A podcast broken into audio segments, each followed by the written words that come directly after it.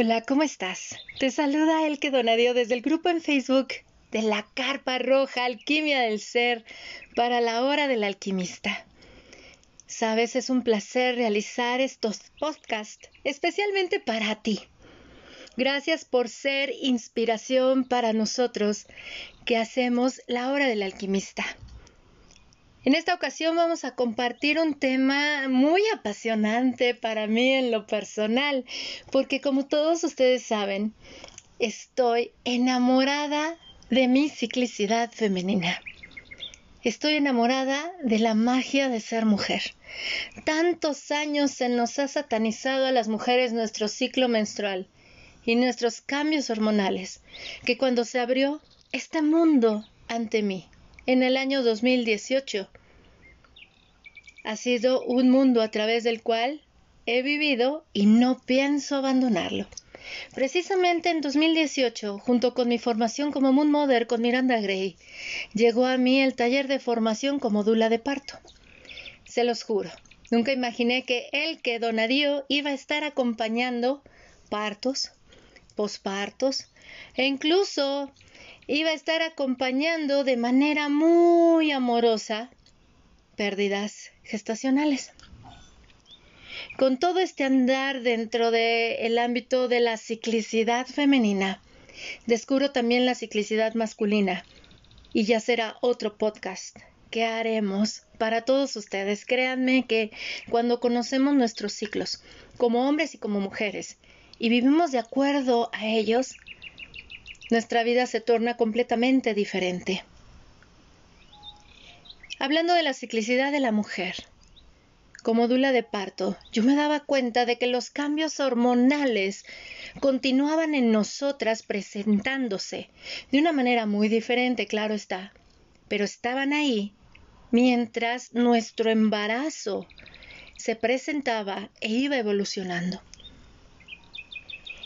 Y me di cuenta también de la importancia que tiene que abracemos estos cambios en nosotras, porque además de estar presentes en nuestro embarazo, esos cuatro cambios hormonales o la conciencia de esas cuatro energías o fuerzas que hay en nosotras a partir de esos cambios hormonales, créanme que nos genera una conciencia muy diferente al momento de parir a nuestros hijos y hacerle cara a cara o estar cara a cara con el posparto. Bendito posparto. Porque bien dicen que en el parto nace un bebé, pero en el posparto nacen los padres. Hoy vamos a hablar del tema de conciencia cíclica al momento del parto.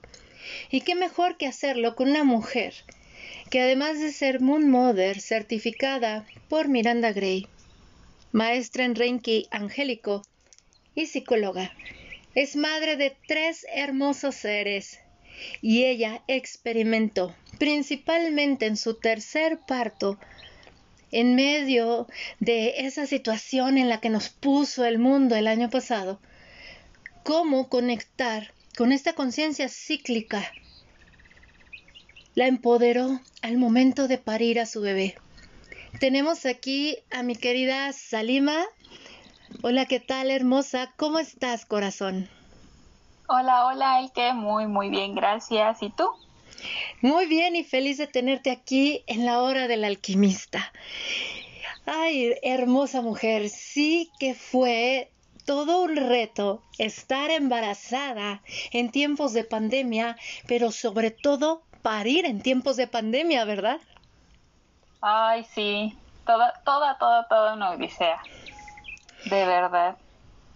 ¿Cuándo, cuándo, pariste a tu bebé? Él nació el 5 de marzo. es un Piscis. Imagínense un 5 de marzo de el ¿qué fue el del dos del de este, de este año, 2021. De este año 2021. Cuéntanos para ti cómo fue estar embarazada, vivir tu embarazo en tiempos de pandemia antes de ir a esto del parto. Cuéntanos cómo, cómo fue tu experiencia, corazón.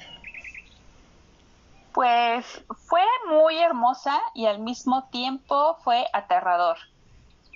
de verdad, muy aterrador, sobre todo porque pues es momento en el que aún no se sabe bien lo de lo del virus, cómo está funcionando, si podría haber una vacuna pronto, este, en qué momento se va a terminar la cuarentena, qué facilidad estaba habiendo con los contagios, el estar encerrada todo el tiempo, sí fue este, bastante difícil en ese aspecto, pero estando dentro de casa, eh, realmente fue muy bonito. Digo, sin contar las eh, dificultades que llegó a haber este, en, la gestación. Y precisamente tomando en cuenta esto, porque tú tuviste, tú has tenido embarazos maestros. Tus embarazos han oh. sido maestros, has tenido tres embarazos maestros y tres, y tres partos maestros y por ende tienes tres hijos maestros, la verdad, una hermosa niña, dos varones. Y te enfrentaste a dificultades en cuestión de salud durante tu tercer embarazo. Ya imagino lo que era la angustia de tener que ir a un hospital ante tanta incertidumbre y sobre todo miedo latente durante todo ese 2020. Sí, sí, sí, eh, fue bastante difícil. Eh, dentro de todo el embarazo se había estado desarrollando muy bien. De hecho, el embarazo como tal no tuvo dificultades. Eh, lo que pasó fue más bien eh, mi cuerpo, ¿no? Tal cual mi cuerpo, mis riñones me hicieron una mala jugada. Entonces, eso me llevó al hospital muy cerca, este, ya para fecha de parto, pero fue horrible. O sea, yo quería un parto en casa, ya estaba viendo parteras, este, ya había estado en plática con ellas, y cuando pasa esto fue así como de, híjole, ¿qué crees? Discúlpanos, lo ideal es que te atiendas en un hospital por lo mismo de que si tú requieres eh, atención inmediata, así puede ocurrir porque nosotras no vamos a poder hacerlo. Y bueno, eh, fue horrible porque estando en el hospital era tener todo el tiempo, así literal, todo, todo, todo el tiempo la mascarilla puesta. Y en ese momento como que subió el índice de infectadas. Entonces, a cada rato se escuchaba un código C9, algo así. Este, pues ya te imaginabas, ¿no? O sea, estaba ingresando una persona con COVID y era así como de, no, no, no, no, no, no, no, o sea, no, horrible, horrible, era ambulancias a cada rato, de verdad, era para mí mucho miedo precisamente porque yo no quería tener a mi bebé infectarme o que él se infectara, ¿no? Sobre todo por lo que decían, o sea, si bien es cierto que había personas que se infectaban y como si nada, también hubo muchas personas que se infectaron y en menos de un día fallecieron. Entonces no era como mi plan el dejar a mis niños solos, ¿no? Y sobre todo tocaste un punto muy clave, hermosa. Yo me he dado cuenta que como mujer, independientemente que como duda de parto, como mujer, somos mamíferas por naturaleza. Y necesitamos estar en condiciones propicias para parir, porque si no, no dilatamos, no hay apertura de cervix y es lógico que enfermaras de tus riñones, siendo el riñón la base, por así decirlo, esas glándulas suprarrenales de nuestro raíz, de, de, nuestro chakra raíz, el que nos da confianza y seguridad. Pero ante una situación de tanta inestabilidad e incertidumbre, como bien mencionaste, porque había personas que les hacía el virus lo que como a el viento Juárez, como decimos en México. Y había otras que en escasas horas se iban porque yo sé que todos sí tuvimos esa, esa situación o esa experiencia, ya sea con un familiar, con un pariente, con un amigo, con un vecino. Y entonces imagínate, sentirte eh, en, esa, en ese momento tan insegura, porque no tenías como el, lugar estable y sobre todo porque requerías un tratamiento médico.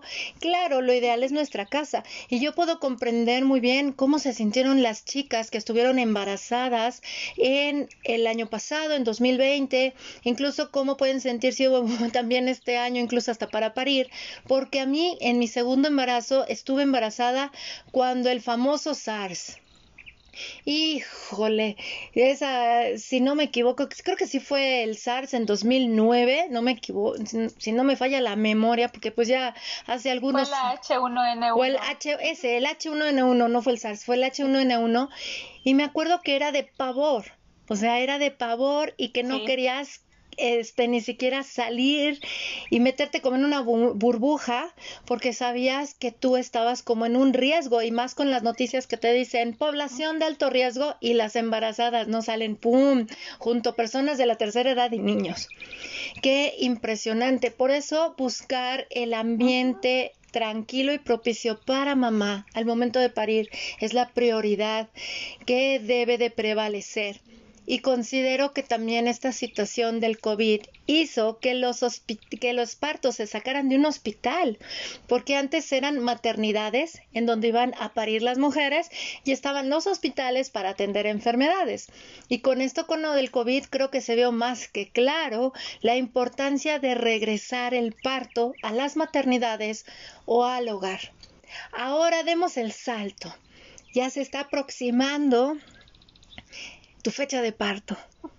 Yo sé que a toda mujer, de veras, sea el embarazo que sea, nos emociona el embarazo. Pero al momento de parir, nunca falta el miedo. Porque sí, hay un miedo latente en nosotras, porque sabemos que nos vamos a tener que despedir para siempre de la mujer que éramos, para dar el salto a ser una nueva mujer. No es lo mismo ser madre de uno, de dos, de tres, ya no es lo mismo, hay que aceptar que cambiamos ante la situación del parto, ¿qué es lo que viviste, corazón?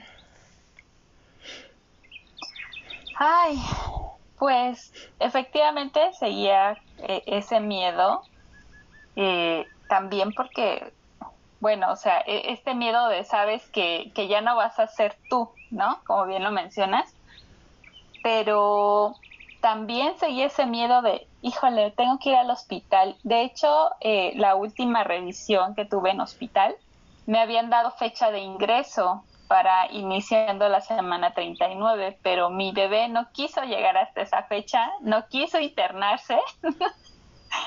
y entonces, el día que me toca ir a hacerme la prueba de COVID, eh, porque era forzoso hacerse la prueba para ingresar al hospital, justamente para saber cómo se te iba a dar la atención. Entonces fui y ese día empecé con contracciones y lo tomé tranquila porque pues ya lo había vivido antes. Me sacó un poquito de onda, sí, sí me sorprendió que de repente eran como muy dolorosas a comparación de, mis dos partos anteriores, fue así como de, esta vez dolían, eran como muy intensos pero no le presté mucha atención. Entonces yo regresé a casa, me acosté, este, porque dije igual y son falsas, ¿no? No he expulsado tapón, no ha pasado este todo lo que ya conozco, entonces mejor me relajo, ¿no? Y así estuve. Ese día eh, me, me preparé aún más todavía mentalmente porque a mí me dan horror horror y lo que le sigue las agujas y sabía que seguramente me iban a tener que poner un bloqueo. Entonces, este, me puse a meditar, estuve escuchando mantras, todo lo que fuera con tal de relajarme, ¿no? Y, creo que ese punto también fue muy clave como para que esto se acelerara, porque sí, o sea, yo me sentía segura en mi casa, sabía que en mi casa no iba a necesitar este traer un cubrebocas, como sí lo iba a necesitar en el hospital. Y la verdad es que es horrible traer un cubrebocas todo el tiempo y de repente está sudando. O sea, yo me imaginaba así cómo va a pasar si llego al hospital y empieza el trabajo de parto, no me van a dejar mover, voy a tener que estar en una cama, voy a tener que tener cubrebocas todo el tiempo, si nace vía vaginal, este, voy a estar sudando, no voy a poder respirar, o sea, todo eso estaba en mi cabeza, ¿no? Pero decidí eh, enfocarme mejor en el presente y decir, bueno, a ver, me relajo, al parecer ya empezaron las contracciones, hago meditación, escucho mantras, para también sobrellevar el dolor, porque te digo, o sea, ahora sí fue un dolor mucho más intenso. Y quizá por esa intensidad, eh, de repente fue como mucho más rápido el, proceso.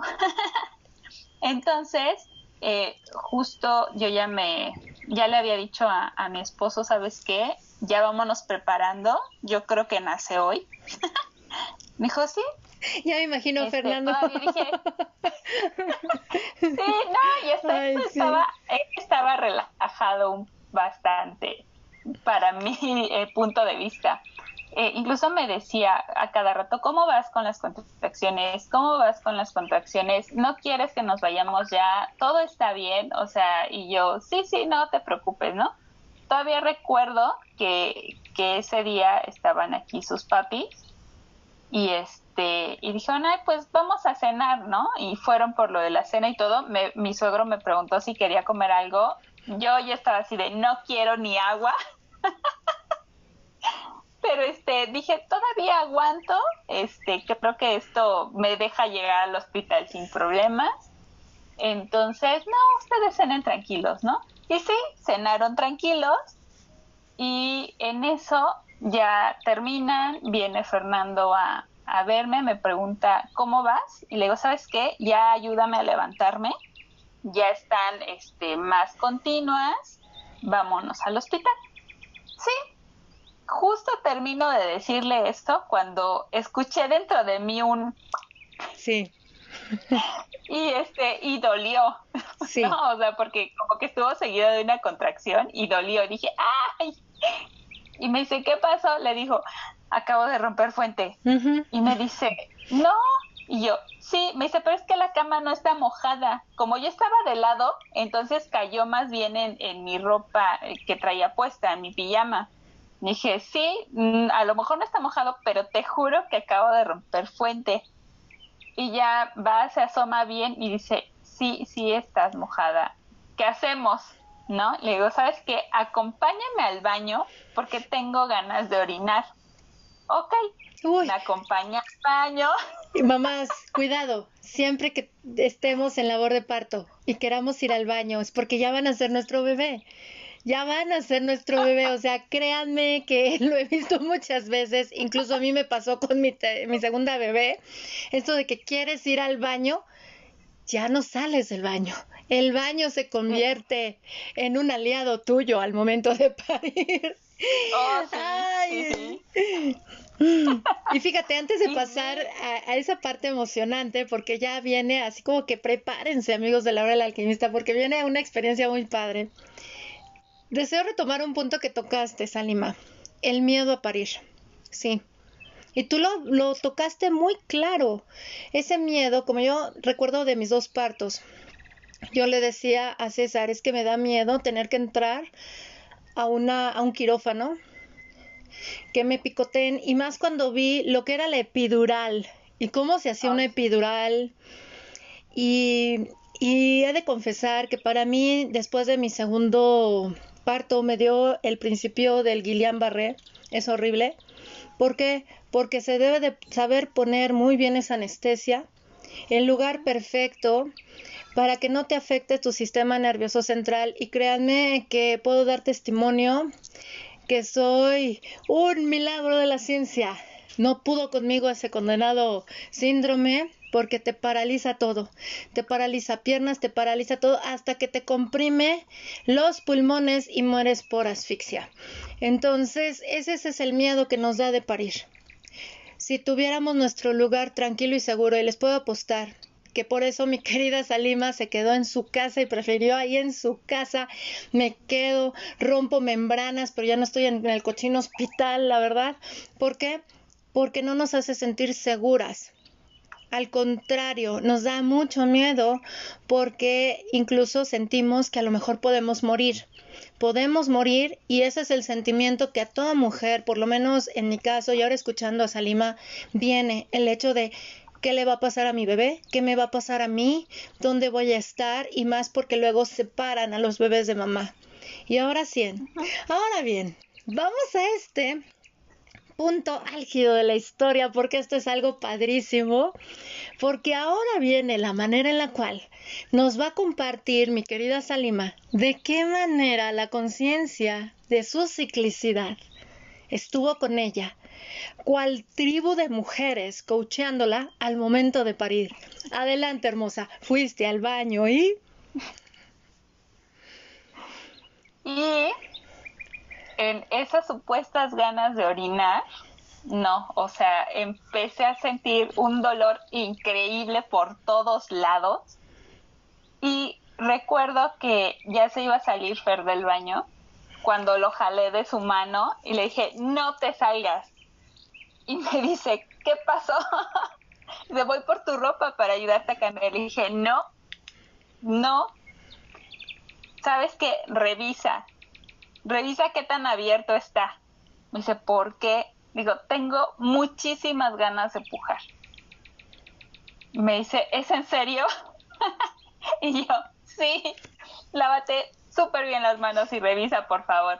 Se lava las manos puso apenitas rozó este la vulva y dijo se siente muy abierto pero no se ve nada dije ok y como que en eso se asoma me dice no inventes ya se ve la cabeza y como estaba sentada en el excusado solamente recuerdo haberle dicho sabes qué por lo que más quieras no lo dejes caer en el excusado y de ahí dije, con permiso, me voy. Así, literal, me voy. Y, y sí, o sea, recuerdo muy vagamente que le habló a su mami, le pidió una toalla. Eh, afortunadamente fue una toalla nueva, recién lavada, que era para el bebé, este, para su baño. Y con eso lo recibió él. O sea, yo no recuerdo, ya después él me contó que me tuvo que jalar las piernas hacia él precisamente para alejarme del excusado y yo nada más tenía mis manos puestas en el excusado flotando y pujando. Pero de verdad así que yo recuerde qué pasó, este, si dije algo, yo solo recuerdo que gritaba y gritaba y gritaba y dentro de esos gritos fue creo la cosa más sanadora que pude haber hecho gritar, ¿no? Porque estoy consciente de que si yo siento adrenalina, grito, pero no fue el mismo grito. O sea, fue un grito muy diferente. Este, el gritar, de hecho, creo que ayudó a mi diafragma a empujarlo. Entonces dije, wow, ¿no? Eh, él me decía después que sí estaba gritando, que sobre todo invocaba a Dios, era así, ¡ay, Dios mío! Yo no recuerdo, y le dije, pero sí te creo que lo haya hecho, eh, porque a final de cuentas, eh, con todo esto de Moon Mother, y bueno, también desde que me volví al sufismo, es esta conexión, ¿no? O sea, el poder invocar. Y, y sí, o sea, yo, yo recuerdo incluso con mi parto anterior, con Ismael, eh, también Ala no, no dejaba de, salir de mi boca, ¿no? Y, y, eso me ayudó mucho a conectar y conectar con la diosa, ¿sabes? Porque me di cuenta que ahí de verdad te sientes sostenida y es como si una vocecita de una madre súper amorosa te fuera diciendo, puja, solamente deja que tu cuerpo haga lo que te está pidiendo, porque realmente en ese dolor tu cuerpo te dice qué hacer. Algo que yo vi y me sorprendió sobremanera fue que cuando tuve a Ismael, lo tuve en el hospital, él nació en 2019, pero con él sí acepté que me pusieran eh, el bloqueo, ¿no? Alhamdulillah, de verdad, el doctor anestesiólogo que estaba de, de planta esa madrugada y sus alumnas wow, mis respetos, de verdad, mis respetos, supieron perfectamente bien qué era lo que tenían que hacer, en donde él me fue diciendo paso a paso qué me estaban haciendo, que no me moviera. Entre otras dos doctoras me detuvieron para que no me arqueara. Este, fue como muy, muy amoroso. Y, y, dices, ok, ya no, siento el dolor, siento la contracción, pero no siento el dolor. Entonces, cuando te dicen, puja, tú estás pujando y sientes que pujas, pero no, o sea, de repente es de, tranquila, no pujes con la cara, puja como si fueras a hacer popó, pero como que tu cerebro no alcanza a, entender. Exacto, y es así como de, pero lo estoy haciendo, ¿no? Y no, o sea, no, no, no, nada que ver. Eh, realmente este dolor que se siente de parto es primordial para esta labor. O sea, de verdad, quien diga quiero tener un bebé y quiero tenerlo vía vaginal, de verdad, desde mi propia experiencia, sobre todo con estos dos partos, es si se lo pueden aventar sin medicamento, háganlo. Porque su cuerpo de verdad les va a decir qué hacer. O sea, ya ni siquiera lo tienen que estar razonando porque es súper desgastante tener un medicamento en el cuerpo que no te está permitiendo sentir el dolor y que sabes que se supone que tienes que hacer, pero no puedes no puedes hacerlo por más que este lo tratas, porque tu cerebro está con esto de dónde está el dolor, ¿no? ¿Dónde qué, tengo que hacer? De por sí es, es un gasto de energía increíble, físicamente hablando, el pujar, ¿no? Como para que todavía tu cerebro tenga que hacer una labor extra, este, ahora sí que tratando de atinarle qué hacer con, con, sentir el dolor de verdad ni siquiera lo piensas. Y de verdad el gritar también te sana. O sea, de verdad te sana. Yo sé que aquí en casa se asustaron mucho. Sé que mis suegros no sabían qué hacer. Mi bebé estaba llorando así como de qué pasa, porque pues escuchaba a su mamá gritar. Entonces mamá gritaba, él gritaba y lloraba todo asustado, no podían este, consolarlo, mi suegra estaba llorando, eh, porque también les movió muchas emociones, ¿no?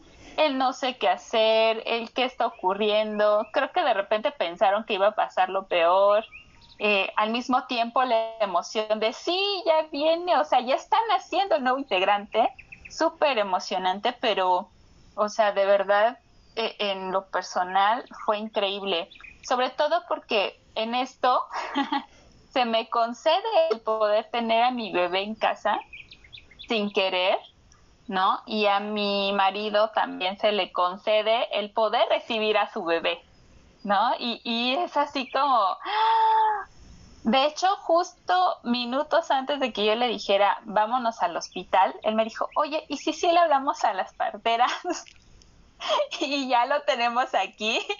Le dije, no, mi amor, ya es como muy tarde, ¿no? Y aunque les habláramos, no creo que alcancen a llegar, ¿no? Pero eh, sí, también a él se le concedió el poder tener a su bebé él, recibirlo él, ¿no? E, eso fue increíble, fue muy mágico.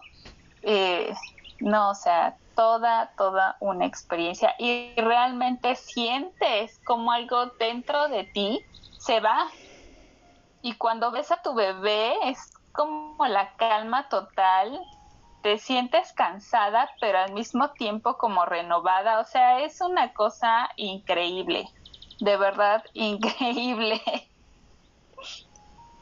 Fíjate que esta experiencia que tú me compartes, a mí en lo personal me eriza la piel. Soy de las mujeres enamoradas de la vida y del ser mamá y de los partos.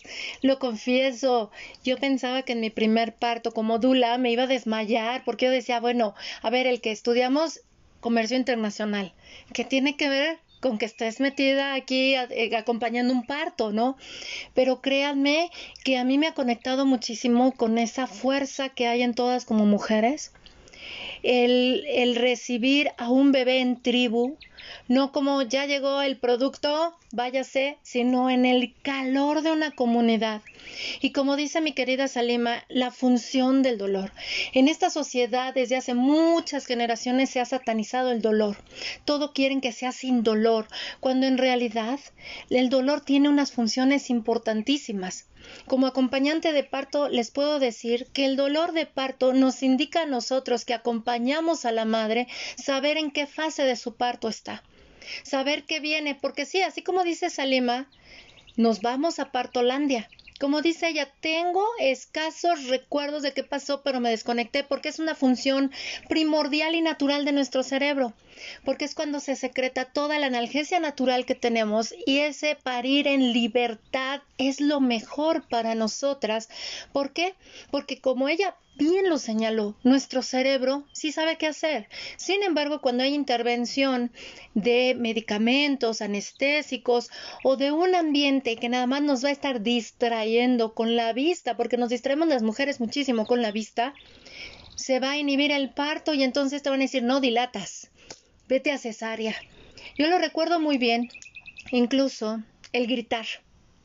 Muchas veces se nos ha reprimido el gritar, no seas exagerada. Recuerdo muy bien en mi segundo parto que el primero sí fue una cesárea que me da vergüenza decirlo, pero lo admito, me vieron la cara.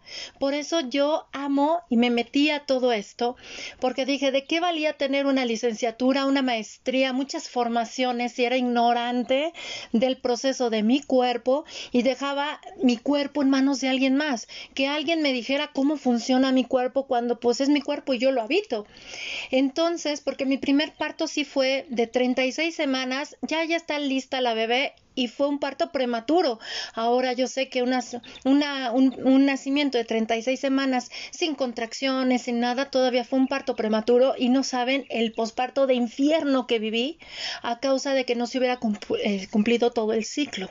Sin embargo, para mi segundo bebé yo dije, no, me voy a término. El que ya tienes una cesárea, me vale. Pero si mi cuerpo está hecho para parir, yo voy a parir a mi bebé. Si se presenta una complicación, no tengo ningún problema con una cesárea. Pero yo quiero parir. Y precisamente en esto de los que nos comparte Salima, cómo ella se estuvo sosteniendo, porque sí sacamos una fuerza impresionante, que por eso después de parir estamos cansadas, hasta los músculos te tiemblan, te sientes como si hubieras ido al gym, pero impresionante, pero también con ese bendito aroma de bebé, porque el aroma de bebé lo que nos ayuda a nosotras es a relajarnos es nuestra recompensa después de todo el esfuerzo. Por eso el aroma de bebé dura hasta tres años. Ese olor de cachete a bebé, los piecitos de bebé y todas las mujeres cual mamíferas sabemos distinguir a nuestro bebé por el simple aroma. Es impresionante. Entonces yo recuerdo muy bien que sí, en el hospital a mí me acostaron. Peor error que le puedes hacer a una mujer. Por eso estar en movimiento es lo mejor. Y cuando vienen las contracciones, siempre en los famosos cursos psicoprofilácticos que a la hora de parir se te olvidan, te valen gorro, la verdad. ¿Por qué? Porque tú sí sabes qué hacer. No, no te vas a poner a recordar, ah, mi maestra me dijo que había que respirar. No, no, no, no, no, no, no, al contrario, porque si conectas con tu sabiduría interna, con esa conciencia cíclica que hay en ti, ¿por qué? Porque te vas a enfocar, tu cerebro te va a enfocar en automático al parir. Ahí está la doncella, es la preovulación. Estamos pariendo, enfócate. Después viene la alegría, por eso es importante, y lo preguntaba Salima, revísame, ¿cómo estoy? Y puedo apostar que en cuanto su esposo le dijo, ¿ya se siente la cabeza? Ahí viene el arquetipo de la madre. Al momento en que nos dicen eso, se nos eriza la piel y te viene un boost de adrenalina impresionante que te empodera porque ya viene el bebé. Y hasta puedes empezar a, emocionarte, a llorar y decir, ay, viene. Y entonces, ¿quién viene? La, la madre y después viene la hechicera. En cada contracción está la hechicera la hechicera, la fase premenstrual, ese cambio en nosotras, que se nos olvida la empatía porque estamos centradas en nuestro dolor. Y lo siento si te incomodo, lo siento si grito, lo siento si te araño, lo siento, porque yo recuerdo muy bien, de veras, cuando yo estaba en plena labor de parto con mi hija Marianne, que yo le dije al médico, no me importa, déjeme hasta el final. Y le dice todavía el médico a César, a ver si aguanta. Le dije, me vale, solo que a mí no me dejaron pararme, me amarraron, estaba yo en una cama.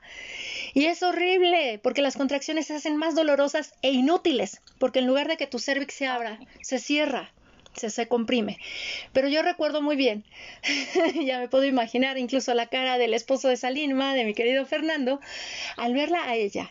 Me acuerdo que César me acariciaba la mano y me decía, tú puedes, tú puedes, tranquila, tranquila. Y recuerdo muy bien que en, esa, en ese dolor, porque sí duele, hay que admitirlo, pero muy bien, tiene la función del dolor, nos avisa, salió mi hechicera. Lo agarré de la camisa, creo que hasta lo dejé sin pelo en pecho y le dije, mira desgraciado, si hay encarnación, ojalá en la próxima encarnación tú seas la vieja a parir y yo el hombre para entrarte sobando la mano y decirte, échale ganas, para que sientas en carne propia cómo me estoy quemando por dentro, porque sientes un fuego interno, ¿verdad, Salima? sí. sí, sale la hechicera y la abuela viene una vez que parimos porque créanme que una vez que pares, todo se te olvida. O sea, el dolor, puedes ser consciente de que duele, pero no puedes decir a qué magnitud, ¿verdad, corazón? Ah, sí, sí, sí, o sea, e, es, es increíble porque bien lo dices tú, ¿no? O sea, desde que te enfocas, te vas empoderando y, y de verdad, o sea, yo recuerdo que cual madre, ¿no? O sea, dirigiendo así de, ¿sabes qué? Ahí te encargas, ¿no? O sea, solo no lo dejes caer en el baño. Y, y el, yo misma decir, con permiso, y, y empezar a gritar y gritar y gritar. Y sí, de repente mi cerebro era como de, y los vecinos iba a hacer eco y así de me vale. Salió la hechicera y dijo, me vale, estamos pariendo. Sí, sí, sí, sí, sí, sí. Y es que mi, mi casa, también tu casa, tiene muchísima acústica mucha acústica. Entonces, sí, yo recuerdo que me dijeron después que los vecinos de enfrente, porque tenemos su ventana hacia nuestro patio, estaban tratando de ver qué pasaba. Creo que hablaron también vecinos a patrullas, o sea, era así como, ¿qué pasa, no? Porque de verdad creo que se escuchó por todo el edificio mis gritos. Y es que de verdad dirían, pues parecía que te estaban torturando. y es como un, pues es que no saben la magnitud del dolor como para gritar así. Y sobre todo, ¿sabes? Y sobre todo, ¿sabes qué hermosa? ¿Por qué, ¿Por qué callarnos la voz? Es la voz del nacimiento. Porque créanme que cuando hacemos un simple ah, o sea, todas las que son mujeres y escuchan este podcast, hagan ah, y van a sentir cómo la vagina se abre. O sea, nosotras tenemos un suelo pélvico que si te digo a ti, aguántate las ganas de hacer pipí, tienes el instinto, cosa que el hombre no tiene. Para nosotras es muy importante la vocalización. De hecho, hay un canto, el canto carnático es hindú, hermoso que se vocaliza el dolor a través, o sea, a través de las cinco vocales, siendo con la que la madre se identifique más para abrir la vagina, permitirse abrir para que bebé se descienda. Por eso es el hecho de que luego dicen, es que no grites, espérate, hay una manera de vocalizar y no crean que es un ah, así tal cual que se echa, como decía mi querida Salima en su experiencia anterior de pújale y nada más fruncía el ceño, sino que siempre está como acompañado como de si nos sacaran el aire. Ah, no sé, es impresionante, créanme que se da por naturaleza, instinto, qué sé yo, ante todo, como dice el doctor Michel Odent, somos mamíferos racionales, pero mamíferos. Y qué bonito, se estaba escuchando el himno del nacimiento. ¿Por qué tenerle tanto miedo al nacimiento? Esto nos puede llevarnos a preguntarnos muchas cosas a nosotros respecto a nuestros propios partos, cómo nacimos. Y claro, yo en lo personal puedo decir, como dice mi madre, a ti sí te tuve en mis cinco sentidos, porque ustedes sabrán, en las décadas de los 70, principios de los 80, era muy común ponerles los anestésicos a las mujeres, vendiendo esos famosos partos sin dolor. Yo nací en el Instituto Mexicano del Seguro Social, fui IMSS, yo no fui de hospital privado como mis hermanos, y ahí hice a mi madre, la dejaron como a mi querida Salima en su casita, pero mi madre en el hospital, pariendo sola. Y me dice, hija, yo creo que por eso el vínculo que tengo contigo es muy diferente al que tengo con tus hermanos. Sí los amo, son mis hijos, pero contigo como que digo, tú me costaste, tú me costaste, es lo que dice mi mamá. Ay, no, es una experiencia preciosa y por eso mis queridos amigos de la hora del alquimista, cuando yo conocí la historia de mi querida Salima, yo dije, wow, qué maravilla. Y me dice, oye, ¿hablamos de esto? Hablemos, hablemos. ¿Por qué? Porque estas experiencias te pueden empoderar a ti, te pueden dar una luz, te pueden ayudar a sentirte tranquila y segura de que tu cuerpo sí sabe lo que hace. Ya después, ¿qué pasó, Salima? Porque yo sé que hasta en las noticias saliste. Aquí en la Ciudad de México saliste hasta en las noticias. Cuéntanos, corazón. Ay, sí. Pues es que, de verdad, eh, retomando un poco lo que decías de, lo del grito y el A, eh, también por eso eh, en lo que es el Islam, Allah es, si tú lo pronuncias incluso cantando, vibra desde el corazón y sí abre, o sea, no solamente te abre energéticamente el corazón, sino que efectivamente también es como, que se expande. Exacto. Y sí, ahorita que lo mencionas, yo sí recuerdo que mi grito era un A, ¿no? Y era ¡ah! Pero con todo, o sea, creo que conocí músculos de mí que de repente no sabía que tenía y podía funcionar así, pero sí, o sea, e, es, increíble. Y, y pues bueno, o sea, después de esto, todo, como bien dices, fue calma, o sea, calma total, el tener a mi bebé, ya todo iba muy lento, ¿no? La abuela. todo lo previo se me hizo, pero sí rapidísimo. Eh, y esta última parte sí era así ah, sí, abuelita, ¿no? La, abuelita. Y toda sabia, porque después de eso, efectivamente, ya no hay dolor, desaparece mágicamente por unos minutos. y entonces recuerdo que, que Fer me preguntaba, ¿y ahora qué hacemos? ¿Vamos al hospital? Y digo, sí, hay que ir al hospital. Este en, en mi ropero está una bata, tráemela, me, la pones, envolvemos bien al bebé y así nos vamos, ¿no? Pero no terminé de decirle eso cuando veo entrando a mi baño a dos policías y yo, ¿y a estos quién los invitó? no, ahí se rompió mi momento mágico. Este, y ay, de verdad, después de eso, entre la abuela y la hechicera se estaban turnando muy cañón porque me pasan a mi cama con todo y el bebé. La placenta aún estaba dentro y bueno, lo de la placenta también es, es otro asunto. Sí, porque hay que alumbrarla. Sí, hay que alumbrar la placenta. Sí. Exacto. Y, y fue así como, ok, ¿no? Eh, llegan, me ponen en, en mi cama, este, yo no quería que nadie agarrara a mi bebé y era así como de, ¿no? mamíferas, este, somos mamíferas, sí, claro. Sí.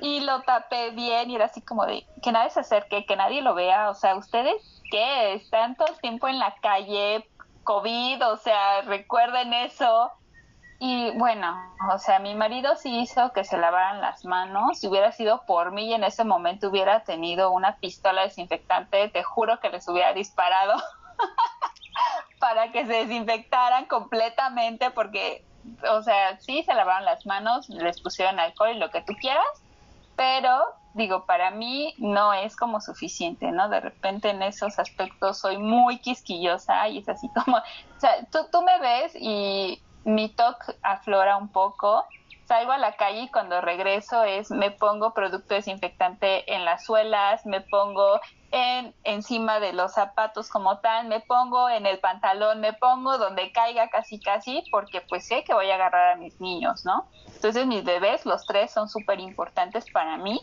y es como de, mm, ¿no? Hay que cuidarlos. De repente como que se llega a enojar conmigo por eso. Ay, es que es muy exagerada. Sí, prefiero exagerar, pero no, o sea, si hay cosas que se pueden evitar, pues procuremos evitarlas, ¿no? Entonces, esa parte para mí es súper importante. El caso es que uno de los policías estaba súper aferrado a quererme quitar la placenta, pero sobremanera, o sea, ya así como de, excuse me, o sea, de verdad, y, y era, no, es que mire, le tenemos que quitar la placenta. No. Y volteaba a ver a mi marido, dígale a su esposa que... Y él, pues ella dice que no, pues no. Y volteaba a ver, para este entonces ya había llegado mi papá también y mi mamá, pero mi papá estaba también en el cuarto y volteaba a ver a mi papá y dígale que... Y él así como de, pues yo no sé, ¿no? Le dijo a mi suegro y, y fue así como de, ay, no, ¿qué hacemos? Le hablaron a, a una sobrina de mi suegra que es médico y fue así como de, ok, pues corten el cordón, ¿no? Y les fue indicando, porque, ay, o sea, querían hacer todo según ellos tienen el conocimiento, pero así de, no, señores, ustedes son policías, no son paramédicos. O sea, no se confundan, el que puedan, entre comillas, auxiliar a alguien, no quiere decir que van a saber hacer la chamba de alguien más, y menos si no leen, ¿no? Entonces ella los guió porque creo, de repente pienso que si hubiera sido por ellos, hubieran cortado sin primero pinzar, ¿no? E, el, hilo. Dije, no, pues sí, ustedes acá nos matan, ¿no? o sea, si nosotros ya la habíamos librado, gracias, señores policías, contribuyeron a que nos fuéramos. Porque, si no mal recuerdo, hay arterias ahí. Y no es como de nada más corto y ya estuvo, ¿no? O sea, se desangra el bebé y se desangra la mamá si no cortan como se debe. Y, y, y seguí insistiendo en, incluso le dijo a, a Fabi, así se llama este la sobrina de mi suegra. Señorita, dígale que, que se deje quitar la placenta. Y, y así como de, no, este, mejor corten el cordón, ¿no? Este, creo que no quiso entrar como en discusión con ellos, pero de verdad, aunque cortaron el cordón, era como súper insistente, es que déjese que... No, o sea, no. Dije, además, ya estoy teniendo contracciones para expulsarla. Creo que de las cosas que más me fastidió en ese momento fue que me dijera, uy, no, ceñito, usted jamás va a poder expulsar la placenta sola.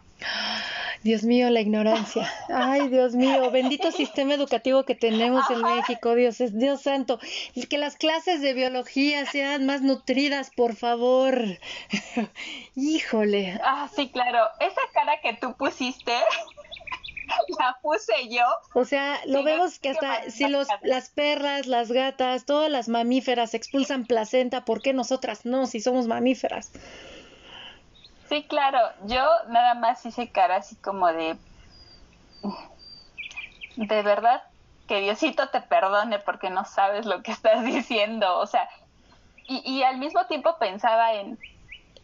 No, no sabes con quién estás hablando, ¿no? O sea, no se lo dije, pero sí lo pensé. Esto de, no sabes con quién estás hablando, no tienes idea de qué estás diciendo y no me voy a poner ahorita a darte una cátedra de cómo un mamífero femenino puede expulsar la placenta perfectamente bien sola.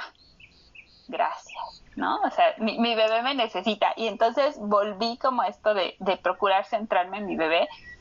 En ese momento de verdad fue algo que me molestó mucho y siguió insistiendo. O sea, mi cara como que le dijo detente, porque yo estoy súper consciente de que si hay algo que me molesta, de repente mi cara es mi reflejo total, aunque yo no quiera, mi desagrado se hace notar y si yo quiero que se note, se nota, pero con ganas.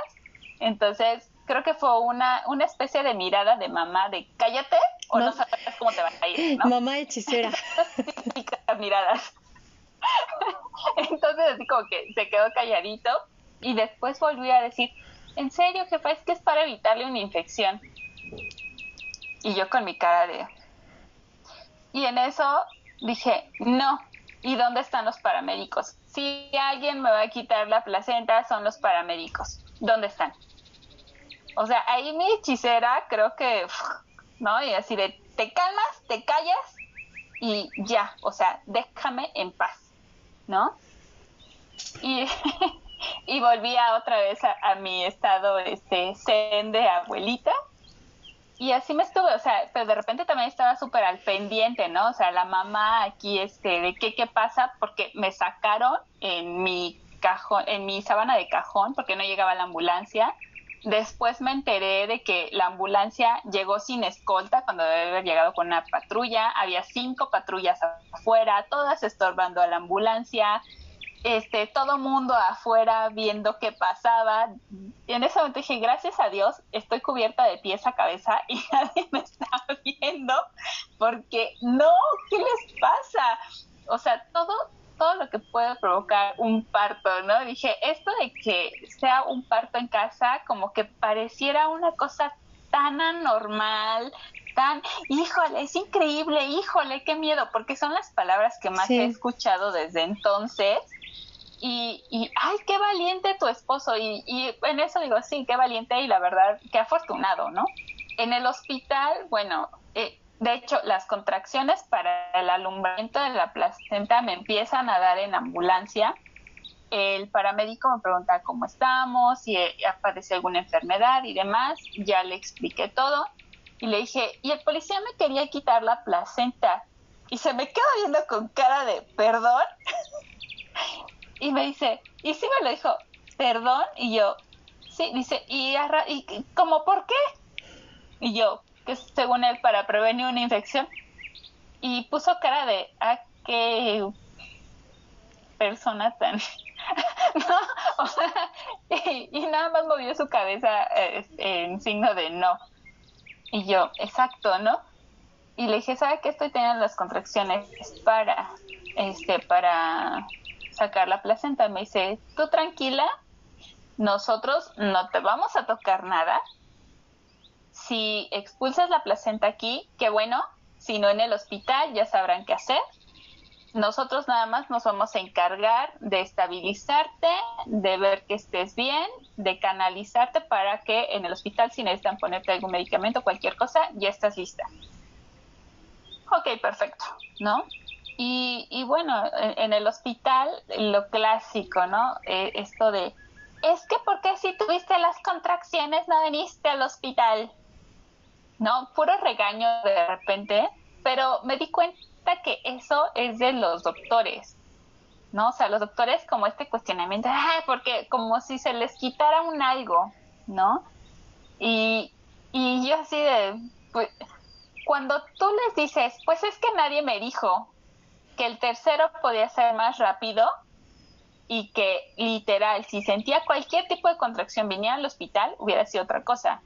Pero lo cierto es que a mí nadie, nadie, de todas las veces que vine y que les dije que era mi tercer embarazo, nadie me dijo que si tenía contracciones podía ser súper rápido. Y entonces era como de, ok, ya no te digo nada, ¿no? Porque sí, o sea, si te falta información, ¿cómo sabes qué hacer? ellos lo saben, pues porque es su procedimiento, es parte de lo que deben de saber. Pero si no nos lo comunican, pues no hay modo, ¿verdad? Dirían, no somos adivinas. Podremos tener mucha sabiduría, pero no somos adivinas. Entonces, este, las enfermeras, por el contrario, era así como de, ¡Eh, tuvo parto fortuito, a ver, cuéntanos, ¿qué te pasó? ¿Cómo fue? O sea, ellas súper emocionadas, lo tomaron súper bien. Eh, la mayoría de ellas, eh, sus palabras eran, qué afortunada, qué bendición, oye, qué afortunado tu esposo, qué bendición que haya podido recibir a su bebé, esta es la cosa más bonita, ¿no? Y así de, wow, qué bonito, y te das cuenta de la dualidad del ser humano, pero también en eso, cuando de verdad escuchas cómo en tu ciclo menstrual se maneja cada uno de los arquetipos, es mucho más fácil poder agarrar de todos, porque después de todo en el embarazo, pues no, no estás menstruando, pero también de repente como que te quedas fija en uno o como que varía, ¿no? Eh, yo la verdad creo que este embarazo fue muy doncella, o sea, yo andaba para todos lados, para allá y para acá, y al final fue más bien como que entre hechicera y, abuelita, pero a, comparación del embarazo anterior que me tocó abuelita todo el tiempo, pero fue bastante gratificante, sobre todo por las experiencias previas, entonces ahí esa sabiduría estuve contactando mucho con esa abuelita para decir, a ver, no, es que puedes hacer esto, puedes decir aquello, o aquí o allá. Y me encanté, la mera verdad, me amé eh, en cómo pude poner límites en un momento aún vulnerable a una persona tan insistente. O sea, de verdad, es así como de, wow, ¿de verdad se puede hacer esto? O sí, sí, se puede hacer esto. Porque es, creo que si yo no hubiera tenido toda la información que tú me diste y por lo cual estoy profundamente agradecida contigo, porque me la diste desde el embarazo anterior. O sea, si yo no hubiera tenido toda esa información y no lo hubiera repasado ahora, seguramente tú y yo no estaríamos hablando. De verdad. O sea, sé que, y esto no lo sabía, me enteré después por un doctor que conozco y que también aprecio muchísimo, que colabora en Fundacida. Él me dijo, es que si él hubiera arrancado la placenta, te hubiera provocado un prolapso uterino y quizá no la estarías contando. Y yo, ¿what? O sea, ¿de verdad? Y dije, hechicera en mí, gracias gracias por haber puesto ese límite y haberle dicho que no. Y que no de manera tan firme, porque si yo, porque en esa parte sí estaba en la ignorancia completa. Si yo hubiera permitido que lo hubiera hecho, mis hijos no tendrían mamá ahorita. De verdad. Y me sigue reforzando esta idea de qué importante es que nosotras como mujeres tengamos información porque siempre nos desinforman y, y, es como que todo el tiempo quieren tener el control sobre nosotras y es que tú no sabes, y es que tú no puedes, y es que claro que podemos. O sea, nuestro ciclo menstrual es súper importante, duele, de verdad duele que muchas mujeres digan lo odio, pero a pesar del dolor que nos puede traer, si conocemos cómo nos funciona, si escuchamos nuestro cuerpo desde que estamos en el preovulatorio hasta la menstruación, sabemos cuáles son nuestras necesidades, qué requerimos, qué no, o sea, y eso nos puede ayudar en momentos así. Creo que no solamente en un momento de parto, sino en cualquier momento de emergencia.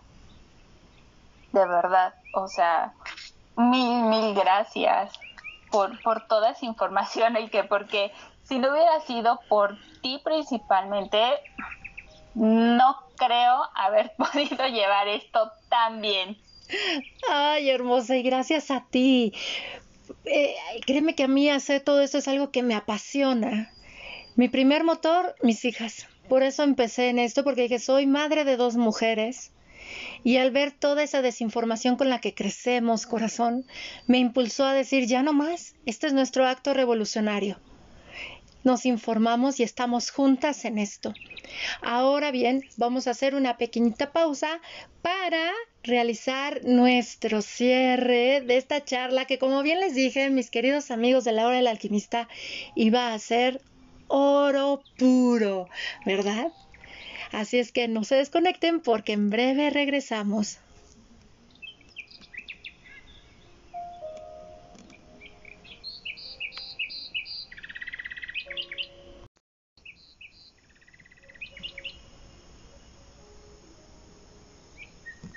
Ya estamos de vuelta aquí con ustedes, mis queridos amigos de la hora del alquimista. ¿Qué les ha parecido este tema? Repleto de semillas de alquimia para nuestro ser, ¿verdad? Los aspectos tan naturales de la vida nos llenan de tanto miedo, porque hemos vivido tan separados de la naturaleza, que por eso cuando vemos algo completamente dentro del ciclo natural de la vida, nos espantamos y nos aterrorizamos. Pero cuando nos damos la oportunidad de levantar el velo de Maya, y ver más allá de nuestro limitante sistema de ideas y creencias, observamos la maravilla que hay en nuestra existencia humana, en el ser humanos. Mi querida Salima, ahora sí que tu experiencia, tu vivencia me hizo recordar a una película que vi embarazada de mi primera hija hace 15 años, que se llamaba Niños del Hombre. No recuerdo si era de González Iñárritu o de Cuarón, pero era Niños del Hombre. Y precisamente habla de la época en la cual las mujeres ya no tenían hijos. Y entonces, al momento que una mujer decide ya no ser madre, pues que va a haber una merma con la humanidad.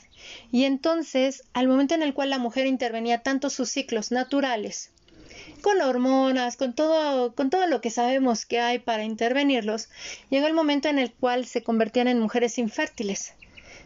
A menos de que hubo una, una que no era infértil y estaba embarazada y causaba un revuelo y tenían que cubrirla. Cuando nos describiste la manera en la que llegaron los policías y las patrullas y luego no dejaban pasar la ambulancia y todo el mundo así como espantado y asustado, me recordó precisamente esa imagen en la cual la mujer en la película empieza en labor de parto y no saben qué hacer pero a la vez era protégela y escóndela porque si no todo mundo se va a ir encima porque quieren ver eso. ¿Qué está pasando? ¿Cómo alguien pariendo? Es impresionante cómo algo que es un proceso natural para venir a esta encarnación, porque todos llegamos de la unión de un óvulo, un espermatozoide, a través de un cuerpo femenino. Eso es algo completamente normal, ya sea de manera vaginal o cesárea, todos llegamos, pero cómo sigue todavía tocando nuestras heridas como humanidad y como sociedad los partos. Podemos ver incluso esos adoctrinamientos religiosos que nos alejan de nuestra divinidad, que nos alejan de lo natural. Ay, esta charla la he disfrutado plenamente. Te agradezco profundamente todo lo que nos has compartido aquí en la hora del alquimista. Pero cuéntanos a manera de cierre, ¿de qué manera parir en tu casa, en conexión con tu ciclo menstrual, con cómo has sentido en ti tus cambios hormonales. Ha sido alquimia para tu ser este año. Pues mil gracias a ti por abrir el espacio. Eh, y pues bueno, la forma en la que ha sido para mí alquimia es ir más lento, o sea, que, que cuando veo que a veces voy súper acelerada, es como de, no, no, no, no, no, espera, espera, espera, relájate, observa, ¿no? Porque con el embarazo, te digo, anduve muy doncella y era como todo, tengo que ser, tengo que saber que yo y aquí y allá, y de repente es algo que todavía llego a tocar, ¿no? Pero hay veces que cuando veo que no estoy pudiendo abarcar todo y me empiezo a frustrar, también la abuelita me dice, a ver, calma, respira, no todo es ir rápido, ¿no? Y, también presta atención a, tus bebés, o sea, a, los otros dos que ya están, eh, atiéndelos, acércate más, escucha, eh, porque sí, como bien dices, la hechicera está y, y sí, hay veces que estoy súper irritable y es digo, ¡ah! ¿No? eh, y, es como, no, a ver, ¿por, qué estás así? ¿Por qué? ¿Qué pasa? ¿Qué ocurre? ¿Qué necesitas hablar? ¿No? O sea, ¿qué necesitas hablar? ¿Qué necesitas callar? ¿Qué necesitas cambiar? Eso creo que es lo que más, o sea, en este es lo que más me ha ayudado a estar aquí pisando. Y es hermoso porque ahorita que mencionas lo de la hechicera que sale, Disfruta la hermosa, la vas a tener tres años en ti. Recuerden que nuestro posparto ah, lo integramos nosotras a nivel sistema nervioso central, neurofisiológico, nos lleva tres años. ¿Por qué? Porque establecemos redes neuronales de atención para cada uno de nuestros hijos, para cada persona que atendemos y otra para nosotras. Créanme que sí Por algo somos tejedoras, hilanderas y hacemos telarañas. Y entonces para no hacernos marañas a nivel mental cuando pasamos por procesos profundos de transformación, como son los duelos, porque un posparto es un duelo. Hay que ser gentiles con nosotras Hemos perdido a la mujer que éramos, pero le tenemos que dar paso a la mujer que somos. Por eso es encontrarle un sentido a nuestro dolor. He ahí esa importancia de sentir el dolor que nos recuerda que así como nos abrimos para que naciera nuestro bebé, nos cambiamos de piel. Somos una mujer nueva con algo nuevo en nosotros, porque no envejecemos, crecemos y lo hacemos y es hermoso y maravilloso. Entonces, hay que ser pacientes en este posparto. Recuerden, mucha paciencia, hermosas mujeres, porque traemos la energía de la hechicera. Y esta hechicera, como bien dice Salima, ella platica con ella, dialoga, le pregunta qué tiene, qué le pasa. Las invito a que dialoguen con ustedes dialoguen profundamente con ustedes. ¿Y qué decirte a ti, mi querida Salima? Siempre es un placer. Gracias por ser parte y colaborar con estas valiosas semillas de alquimia para nuestro ser, para la hora del alquimista. Corazón hermoso, compártenos tus actividades. ¿Tienes algún curso? Brindas, porque yo sé que brindas unos acompañamientos bien bonitos. Compártenos todo esto junto con tus redes, por favor. Muchísimas gracias. Pues ahorita cursos como tal, eh, no. Eh, pronto pienso abrir un taller eh, de menarquia. Este, igual como no, o sea, uno menarquia para las niñas que apenas van a tener su primera menstruación y también para mujeres que quieran saber como más, acercarse más a su ciclo y conectar con él. Este, también doy sanación con Reiki Angélico, este, meditaciones, psicoterapia. y mis redes sociales, estoy en Facebook como Sendero de la Diosa Lunar y también en Instagram como Mafe Saquiel con CK.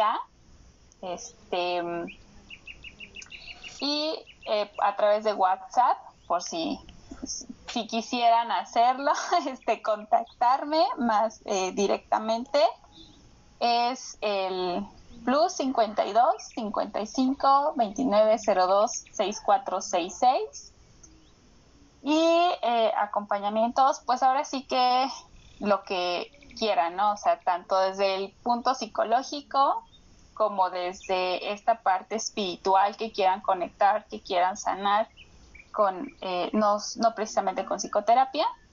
Y pues también las bendiciones de útero eh, a nivel, mm, sí, nivel 1.